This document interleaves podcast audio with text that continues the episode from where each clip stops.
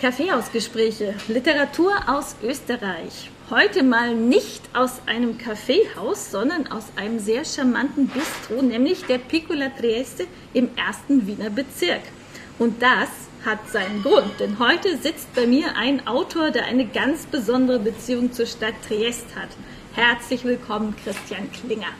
Hallo, grüß euch. Christian, äh, stell dich einmal kurz den Zuhörerinnen und Zuhörern vor. Du bist Jahrgang 1966, ist das richtig? Gut. Gebürtiger Wiener?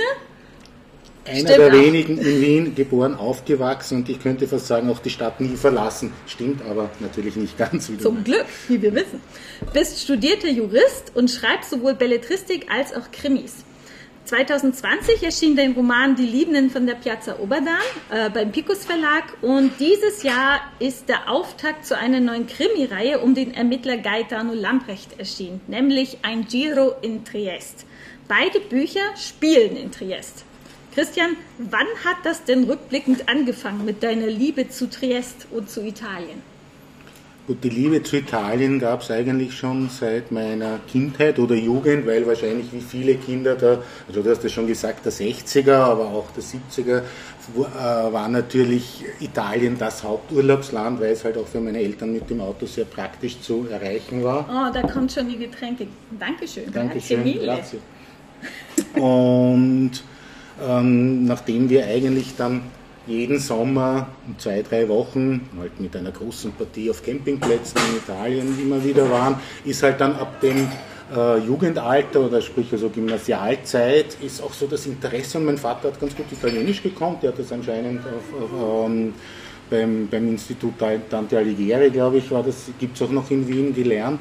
Und mir hat das halt immer getaugt, wenn sich der meines Dafürhaltens, ich kann jetzt nachträglich nicht beurteilen, wie viel wirklich, aber das, nur das Bestellen der Speisekarte oder halt der Esssorten war, oder ob er halt auch äh, mehrere Dinge ähm, entsprechend kommunizieren konnte.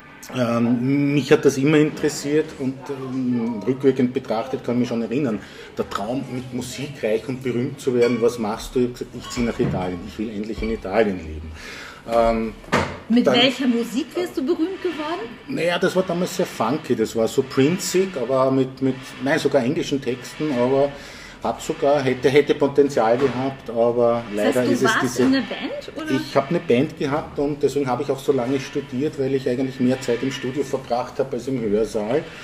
Ähm, Wie hieß denn die Band? Das war damals He and Q gibt es nur mehr, war ein kleines äh, Label, Dandam Records, also wir haben mit Markus Spiegel von Gig und mit dem Strobel, der, der, der Wolfgang Strobel hat das mit Dandam, es war eher so ein DJ-Label, die sehr viele Importe hatten.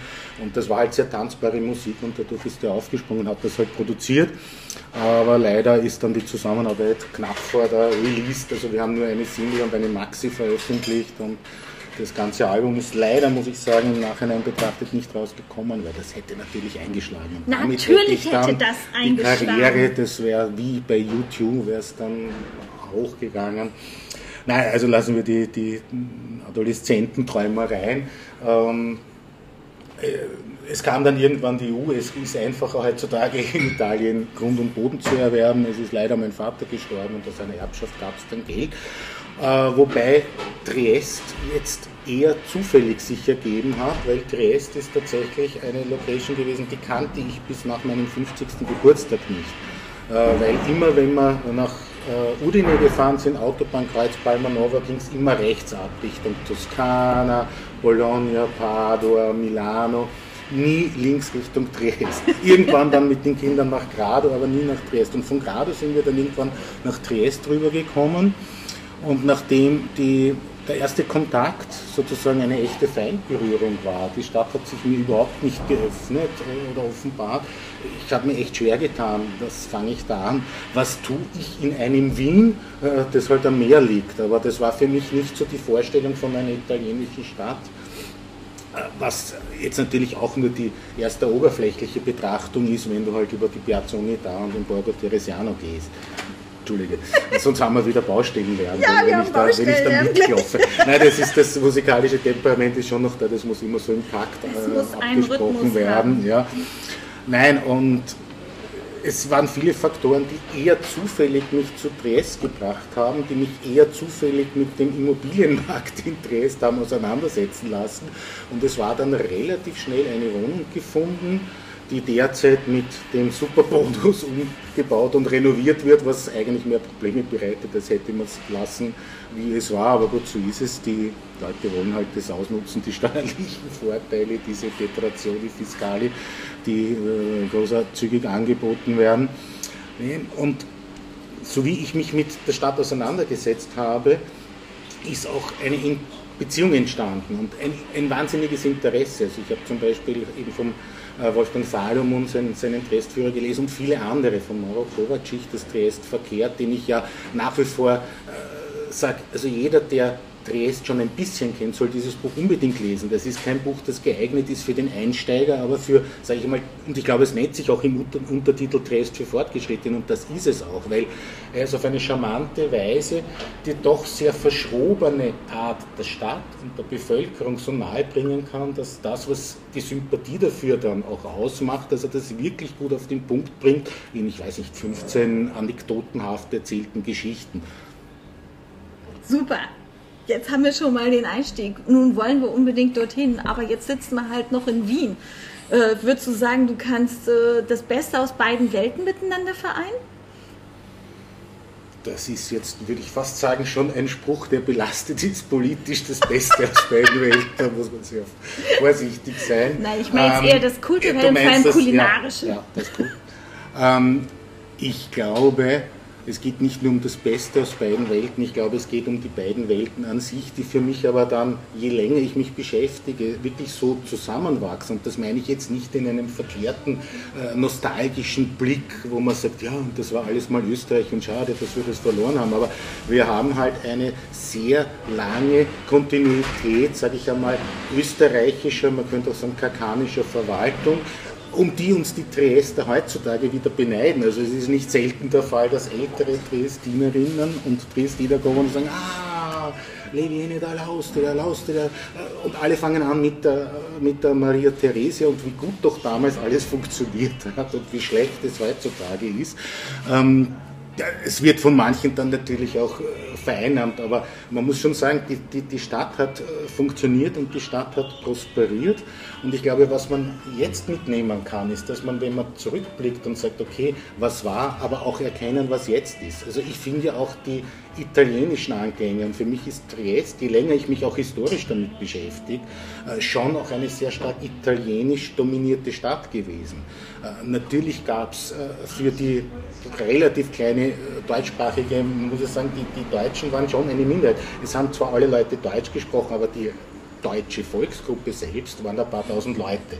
Für die gab es natürlich eigene lokale Restaurants, aber nicht nur die Italiener sind da genauso hingegangen, weil man ist halt in ein Buntigammer Bierhaus oder in eine Reininghaus Bierhalle gegangen, äh, weil die Dresdner auch immer gern Bier getrunken haben. Das ist halt einfach dieses äh, mitteleuropäische Kulturgut, was man eben, wie du schon gesagt hast, in der Küche sieht, aber auch in der Kultur.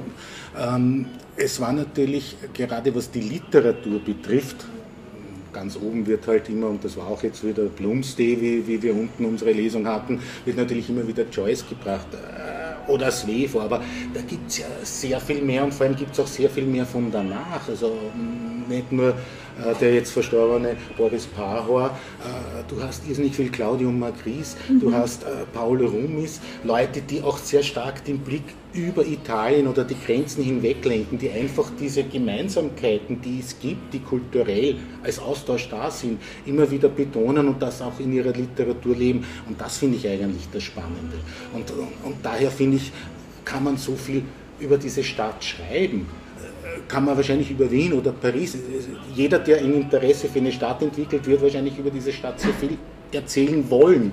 Ich habe das äh, das letzte Mal verglichen, naja, Dresd ist ein bisschen für mich eine Muse geworden. Und so wie halt ein Künstler immer gerade seine aktuelle Muse auf alle Bilder malt, porträtiert, sie überall reinbringt, muss halt für mich in meiner Literatur jetzt Dresd irgendwie vorkommen oder es muss einen Bezug dazu haben. Eine schönere Liebeserklärung gibt es ja eigentlich gar nicht, oder? Und wo schreibst du dann? Äh, schreibst du gerne daheim oder äh, bist du auch ein Kaffeehausschreiber? Halt, Triest also, hat durchaus schöne Kaffeehäuser. Der Dresd hat wunderschöne Kaffeehäuser und das ist jetzt kein Klischee, wenn ich, äh, es ist nämlich die Wahrheit, die Figur des Gaetano Lamprecht habe ich tatsächlich an einem Abend im Café San Marco äh, entwickelt und da stand noch im, im Horoskop des Piccolo, ich werde heute Abend eine für mich wichtige Persönlichkeit kennenlernen. Und ich denke, wen werde ich heute kennenlernen?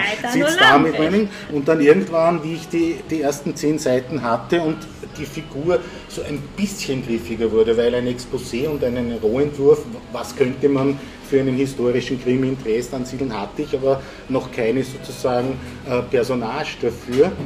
Und, und das, das, kam dann erst an diesem Abend. Also ich, ich schreibe in Triest, da allerdings muss ich schon sagen, nicht so viel. Da habe ich zwar einen alten Laptop und, und äh, ich schreibe eigentlich, ich habe die Möglichkeit, das ist jetzt auch unter der, der, diesen ganzen Corona-Einschränkungen, ich habe die Möglichkeit, Gott sei Dank, dass ich eine sehr schöne große Altbauwohnung nutzen kann, direkt mit Blick auf die Strudelhofstege äh, wo ich eben dann neben Homeoffice halt auch wirklich mein, mein, mein Schreibatelier habe. Und meine Partnerin war heilfroh, dass ich, weiß ich nicht, zwei Kartons mit Riesenschmökern und Büchern rübergebracht habe und die sind jetzt weg aus unserem Bücherregal und weg aus der gemeinsamen Wohnung, weil ich gesagt habe, du, ich schreibe eh drüben, aber ich brauche halt immer zum Nachschlagen meine ganzen äh, diversen Quellen oder oder oder Das wäre jetzt meine nächste Frage gewesen. Recherchierst du vor Ort? Äh, recherchierst du viel im Internet? Wie gehst du ran? Wo sind deine Hauptquellen? Also eins, das gebe ich auch immer offen zu, ich könnte diese Bücher ohne das, die Segnungen des Internet nicht schreiben, weil mittlerweile sind so viele äh, Archive geöffnet, du kannst äh, online auf die meisten Bibliotheken, also auf die Bibliothek der Civica äh, zugreifen. Letztlich gibt es auch sehr engagierte Gruppen, auf Facebook äh, die, diese Gruppe Trieste Dieri di Oggi oder di Oggi Dieri, ich weiß jetzt nicht, wie es wirklich ist, und, und äh, ganz, ganz viele Sachen, wo du halt einfach ich bin immer ein Jäger und ein Sammler. Das heißt, dass ich recherchiere schon oft zielgerichtet, dass ich konkret mir Bücher besorge, dass ich konkret Bücher lese zu einem Thema. Aber natürlich finde ich immer wieder so, so Kleinode, so, so kurze Artikel, kurze das hat mit dem aktuellen Projekt oder Buch nichts zu tun, aber ich denke mal, das ist interessant, das hebe ich mal auf. Und so, der Stapel wächst und wächst und wächst und irgendwann einmal habe ich dann eine Geschichte, wo ich denke, da würde das jetzt passen. Da hatte ich doch mal eine Anekdote dazu und dann suche ich. Das ist dann quasi wirklich meine Recherche und finde dazu dann die passenden Stellen und kann das dann sehr gut, gut einbauen. Und natürlich vor Ort schon, wenn es um, um die Örtlichkeiten geht. Wobei das halt auch schwierig ist, weil natürlich Sich geändert hat. Ähm, vielleicht zum Teil weniger als Wien, aber das Problem ist zum Beispiel, in Wien gibt es das Wien-Wiki. Da kannst du zu jeder Straße mehr oder weniger seit dem Mittelalter lesen, wer hat da gewohnt, welches Haus hat da welcher, weiß ich nicht, Handwerker im 16., 17. Jahrhundert errichtet, wie hieß die, nach wem hieß die. Äh, das hast du für Triest alles nicht. Da musst du einfach alte Pläne dir suchen, da musst du Leute anschreiben, da musst du Historiker anschreiben, die manchmal sehr bereitwillig helfen, andere auch nicht, halt einfach dann sich totstellen. Ähm, und du hast halt immer, sage ich mal, die Unschärfe, du weißt nie, vielleicht hast du jetzt wieder eine falsche Straßenbezeichnung.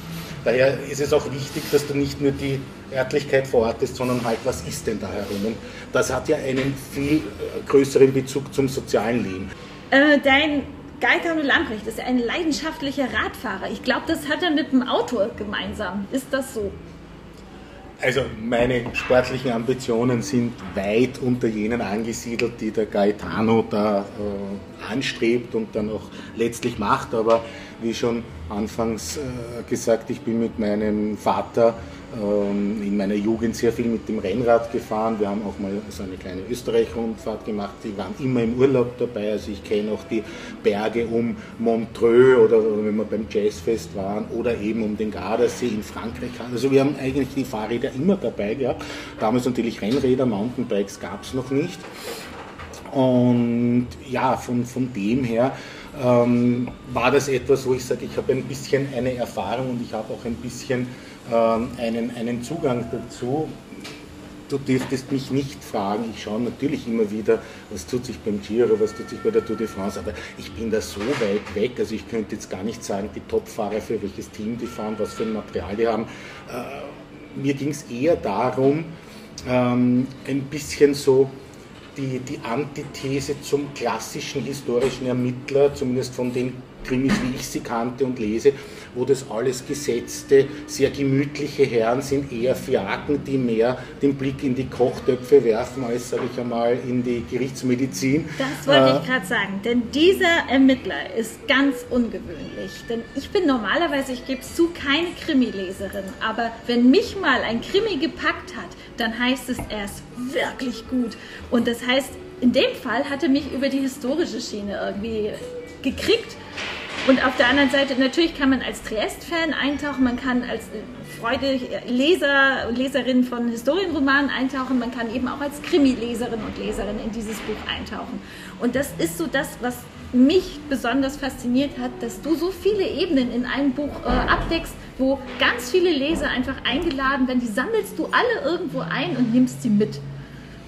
Das freut mich jetzt sehr, dass du das sagst. Das ist ein, ein, Lob und auch eine Bestätigung, weil eigentlich genau das wollte ich. Also ich wollte jetzt nicht nur historisch schreiben, wo du halt dann nur mehr oder weniger äh, die Stimmungslage bringst, sondern äh, mir war auch wichtig sehr, die Familie, also die, die, dieser Ermittler sollte eben jetzt nicht nur dieser Lonesome Wolf sein, der halt allein gegen das Verbrechen kämpft, sondern mir war es halt sehr wichtig, dass der eine sehr starke familiäre Bindung auch hat und dass man auch äh, in diesen, diesen Familienverband ein bisschen reinkommt, dass man das nachvollziehen kann, warum es die Spannungen mit dem Vater gibt, äh, die Mutter als ausgleichendes Element, aber eben auch diese lebhafte Schwester die, soweit kann ich schon verraten, im zweiten Buch dann durchaus wichtig wird für ihn, äh, für, für seine ähm, Ermittlungen und als, als Helferin.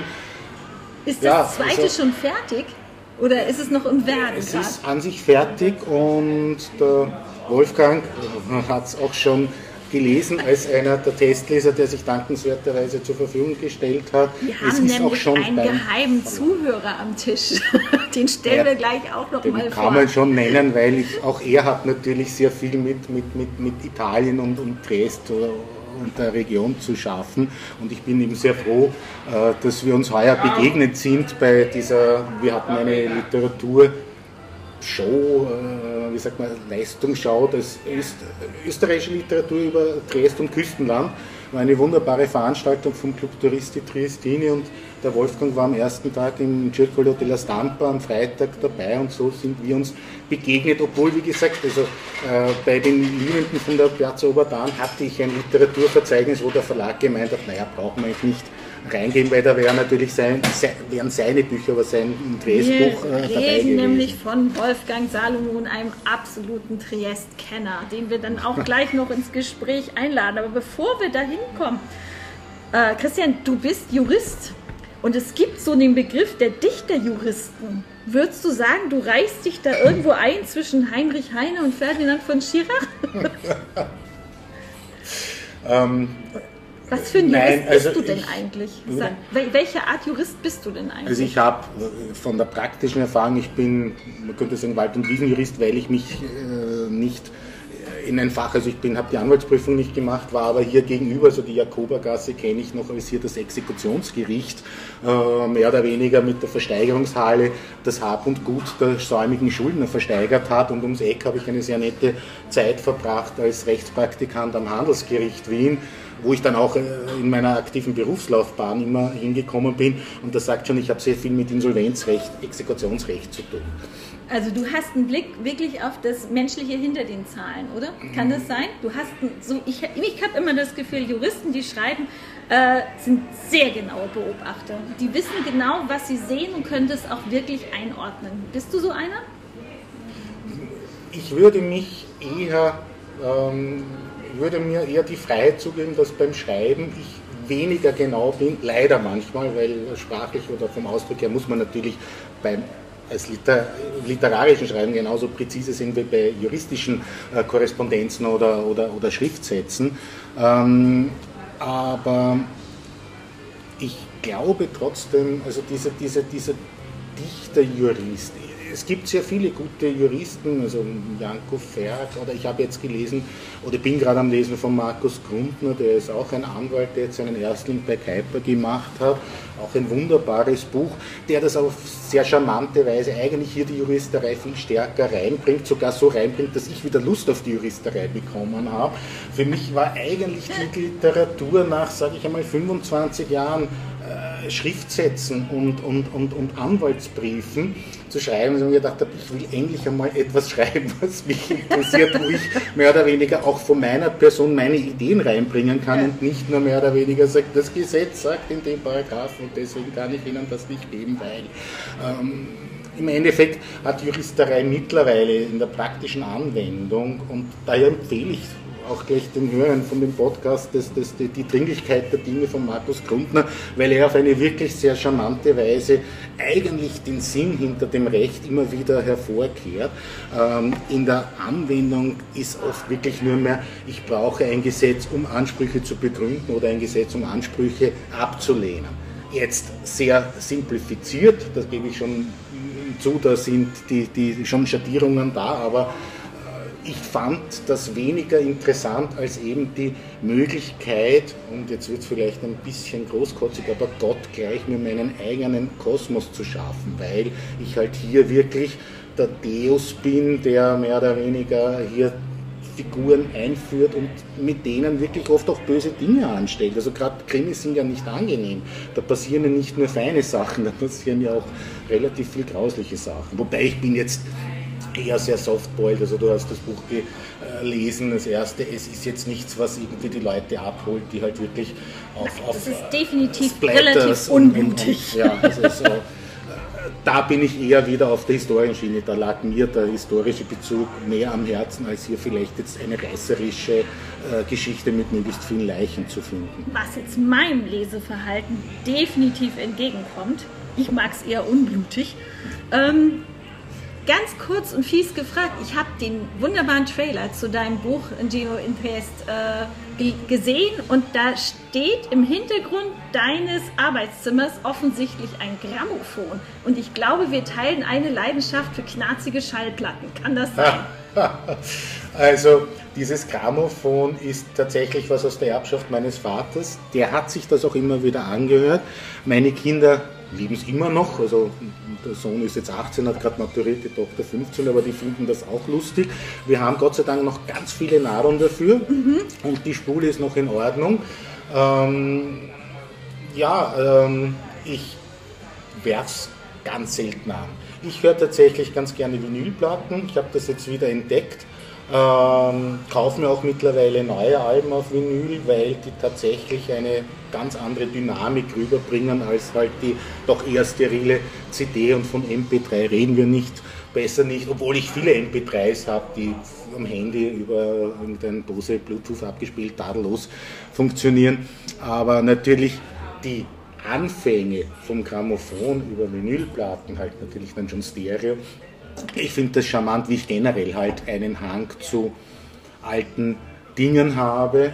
Und ich weiß nicht, ob du den, den Woody Allen-Film kennst, der in, in, in Midnight in Paris, also ja, wo er schildert, also ich, ich kann mich da mit dem äh, Owen Wilson komplett identifizieren, der von einem auch. Nostalgieladen spricht und seine Freundin sagt, was für eine blöde Idee äh, und keiner kann damit was anfangen und ich denke mir, okay, das holt mich ab, weil genau diese, der Charme der alten Dinge, und ich gebe es dazu, ich muss mich sehr zurückhalten, aber wenn ich irgendwo ein altes Bierglas Moretti, ich habe jetzt eins von Dreher bekommen, das ist wirklich schön, wenn ich das irgendwie finde, ich beschränke mich schon selbst, wie einer, der spielsüchtig ist, nicht so oft auf will haben, äh, quasi Dressdevotionalien einzukaufen, aber ab und zu muss es sein und da finde ich meistens immer etwas. Und das wird halt dann bestellt.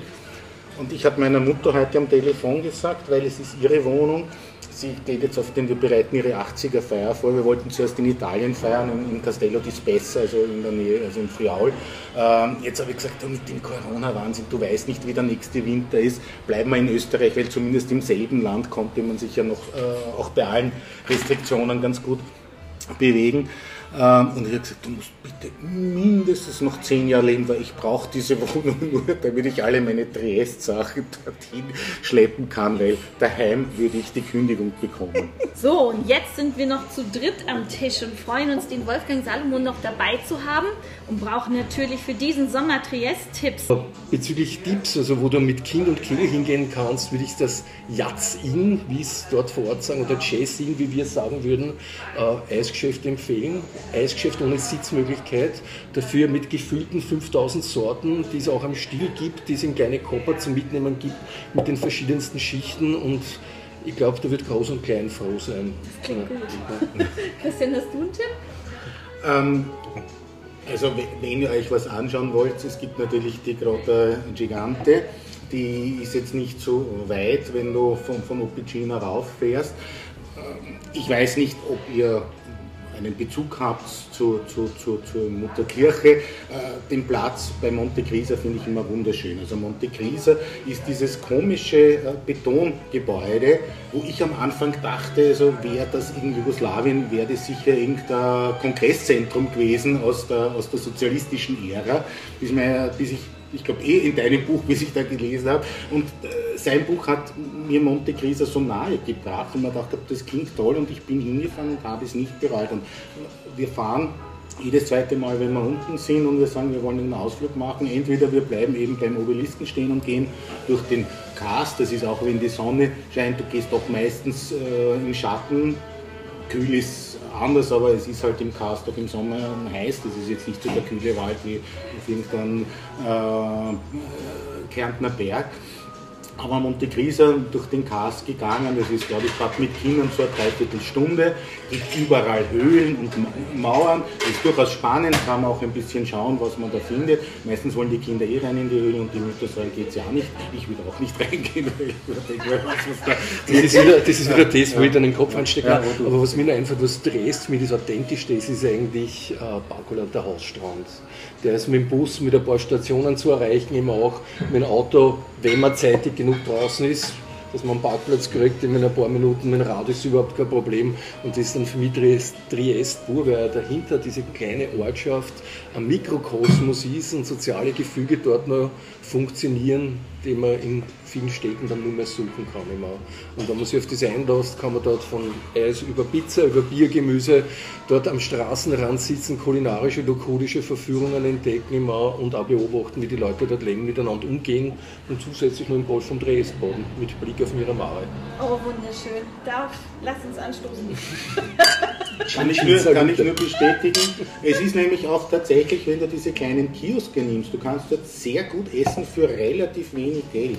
Aber es gibt auch ganz viele, eigentlich ganz gute Lokale, Fischlokale, halt über die Straße dann rüber. El Fritolin zum Beispiel, das wirst du wahrscheinlich kennen. El Fritolin ist schon im letzten schon Drittel fast, bei Fast bei Miramar. Schaut aus ja. wie ein Betonbunker, hat mhm. ein Verkaufsbudel, fünf Tische davor stehen im auch und dort stellst du dich an, sagst, was du willst, bezahlst und dann beim zweiten Schalter bekommst du das ausgefolgt. Und so außerhalb der Saison ist das nette, alles frittiert, El Fritolin, Fisch, Meeresfrüchte, alles was Gott verboten hat, ganz fett gebacken. Und schön ist eben am Nachmittag äh, außerhalb der Saison, wenn es nichts mehr gibt, und dann kommt so klischeehaft der Fischer mit dem Ruderboot daher, mit zwei Kübeln, einer mit Muscheln, einer mit Tintenfischen. Es wird über die Pudel geladen und drei Minuten später kann man direkt aus dem Meer das von dort zubereitet genießen.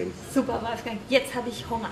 Und bevor wir anfangen zu essen und weiter zu trinken, gibt es noch den Fragebogen mit Christian Klinger. Christian, bist du bereit? Ich bin bereit. Ganz klassisch, 15 Fragen. Alle Autoren beantworten den in unserem Podcast. Die erste Frage gleich los. Restaurant oder Kaffeehaus? Kaffeehaus. Dein liebstes Buch als Kind war?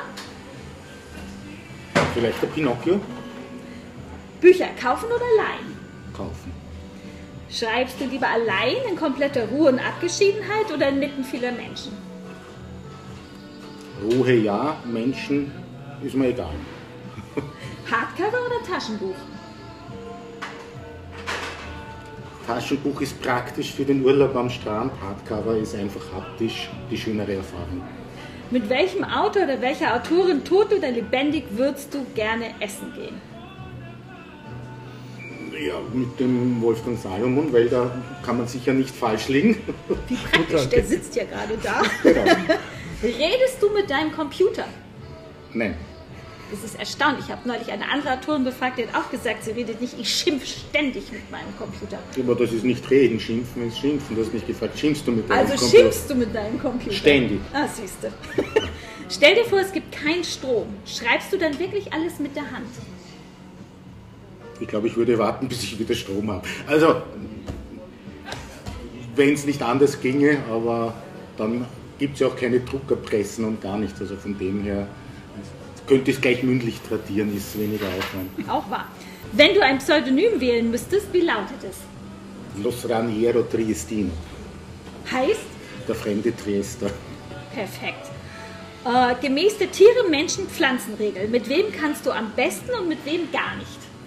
Pflanzen, Tiere, Menschen. Allen Ernstes. Witzig. Welches Wort musst du am häufigsten aus deinen Texten streichen? Das kann man jetzt nicht öffentlich sagen. Du kannst, du kannst schon sagen, du kannst schon sagen, ich lasse streichen. Dafür gibt es Lektorat, ja. Wer ist dein Erstleser oder deine Erstleserin? Das sind liebe Menschen aus meinem Umfeld, die ich dazu vergewaltige, dass ich sie bitte, mein Buch zu lesen. Aber nicht meine Partnerin, die will es immer nur fertig haben. Darf man Bücher wegschmeißen? Ist Jetzt, also sie müssen, ja, ähm, irgendwelche faschistischen äh, Kampfschriften würde ich wegschmeißen. Du kannst nur ein Buch bis zum Ende deines Lebens immer wieder lesen. Welches wählst du? Dein Buch der Bücher. Mein Buch der Bücher.